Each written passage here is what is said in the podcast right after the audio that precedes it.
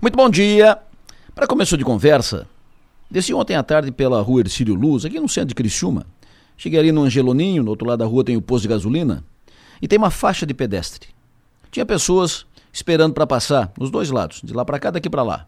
Parei o carro, o carro ao lado parou também, os carros que vinham atrás pararam, tudo normal, respeito à faixa e às pessoas, e começaram a passar crianças, idosos, adultos, pelo menos uma dezena de pessoas estavam cruzando a faixa de pedestre.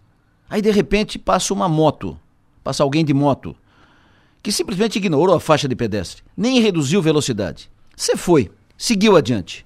Por sorte não atingiu ninguém, mas poderia. E seria um acidente grave. E detalhe, as pessoas cruzaram a faixa de pedestre porque os motoristas pararam. E aí deram segurança às pessoas para cruzar de lá para cá. Estamos falando de educação ou falta de.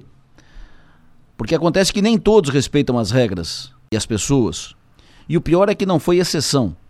Faixa de pedestre ali, aquela região, tem uma faixa de pedestre de um lado do Angelonim, tem do outro lado do, do Angelonim, cada, cada lateral. As duas são normalmente ignoradas.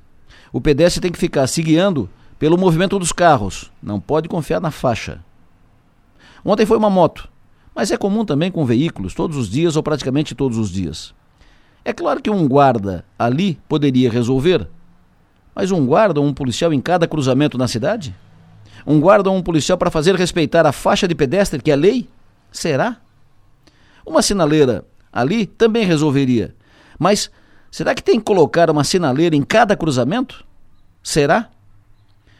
O que vai perder o motorista ou motociclista se parar um minuto para que a pessoa ou as pessoas possam cruzar na faixa de pedestre?